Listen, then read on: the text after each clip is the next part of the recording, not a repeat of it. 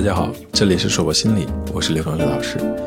从今天开始，我和大家一起学习绘画心理学方面的知识。绘画是一种非言语的沟通途径，绘画心理分析是一门能够进入人内心世界的方法。绘画心理分析呢，是用绘画这种方式作为分析师和作画者之间的中介物来进行一种互动。这里的绘画可以是绘画作品，可以是绘画过程，也可以是对绘画作品的描述。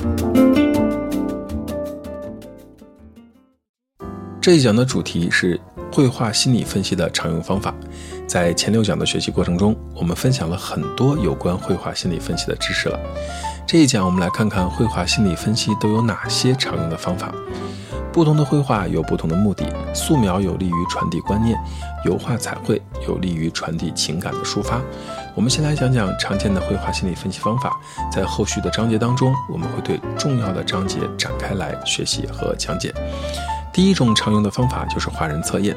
画人测验是最基本的绘画技术，应用最广的绘画心理分析技术之一，从儿童到青少年都非常的适用，并且建立了一系列的评判标准。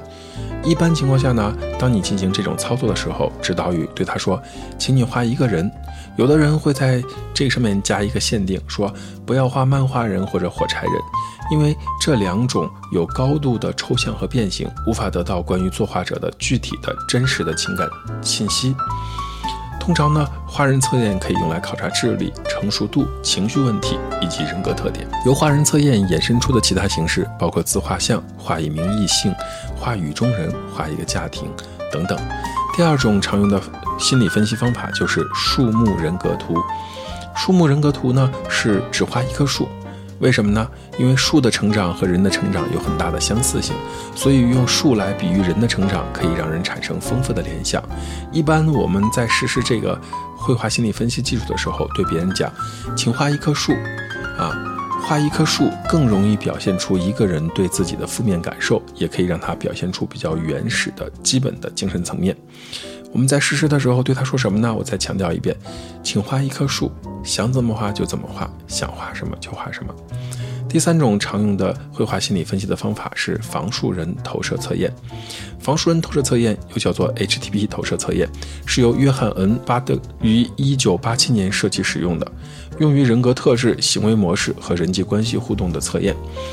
HTP 测验中，作画者所画的人物、房子和树木，或者其他内容，可以投射出其感知觉、人格态度等等方方面面的内容。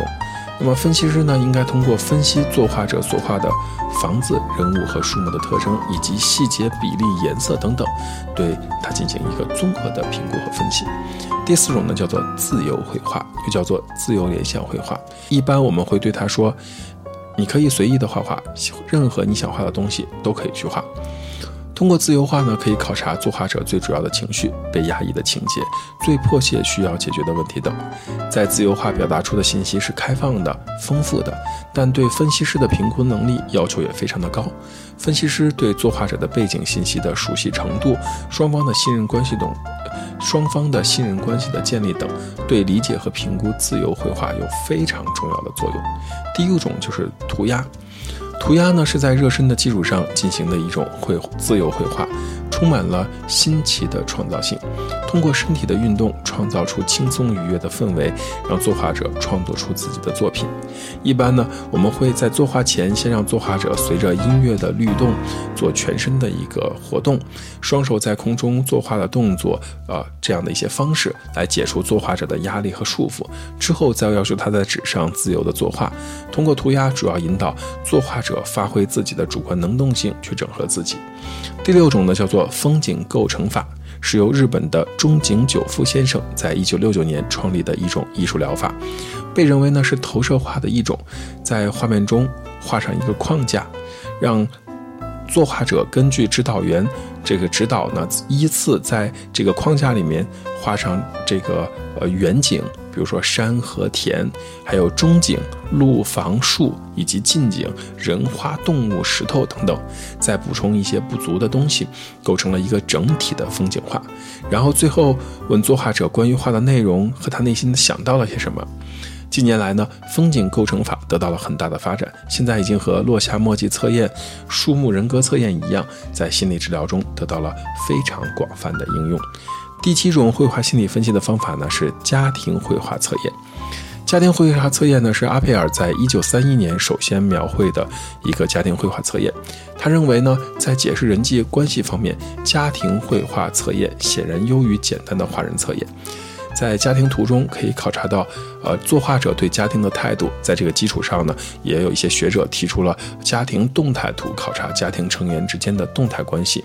在指导作画者做家庭关系图的这样一个作品的时候，指导语也非常的简单，请你画出你的家庭，请画出你家庭的每一个成员，包括你正在做的事情或者正在从事的某项活动，主要是从人物的动作、人物的大小、与其他人物的关系位置等。方方面面来评价家庭的一些表现。此外呢，还会关注他的绘画风格，绘画风格和他的情绪呢可能会有很大的联系。由此衍生发展的还有学校动态图、动态人际关系图、动态工作关系图。第八种绘画心理分析方法呢，叫做命题绘画。命题绘画呢，借助绘画这一工具，可以把抽象的感觉、情绪具体化，可以跨越时空创造出具体的形象，如画出一种情绪。画出一种感受，画出一个愿望，画出一个事件，画出一个梦，画出一次经历等等。通过以上的方法呢，可以获得丰富的信息，作为与作画者互动的切入点。分析师可以与作画者就其绘画作品进行讨论，并对作画者产生触动和影响。除了以上的这些方法外，常用的绘画心理分析方法还包括接着画的方法。比如说，呃，指导者在纸上随意的画一笔，让作画者接着去画。绘画与讲述的方法，通过语言的方式把自己的作品表达出来的经验、思想、情感表达出来。通过这种方式呢，会让自身的问题呢变得呃外化。第三种呢是绘画讲故事的方法，把自己的困扰通过对图画的讲述表达出来，同时提出更深入的问题，引导作画者去理解绘画和现实之间的关系。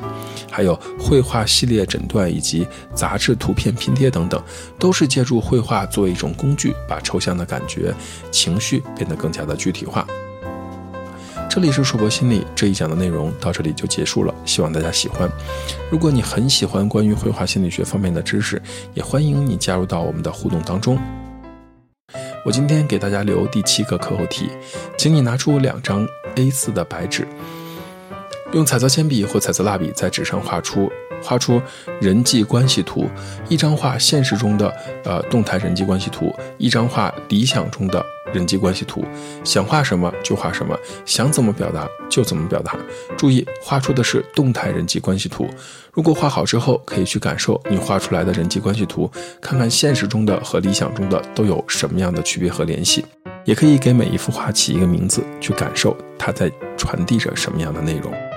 如果你愿意，可以在画的背面写下你的年龄、性别、职业以及你想表达的一切，发送到我们的邮箱二八零八五九二四零后头 qq.com，会有机会得到我们认真的回复哦。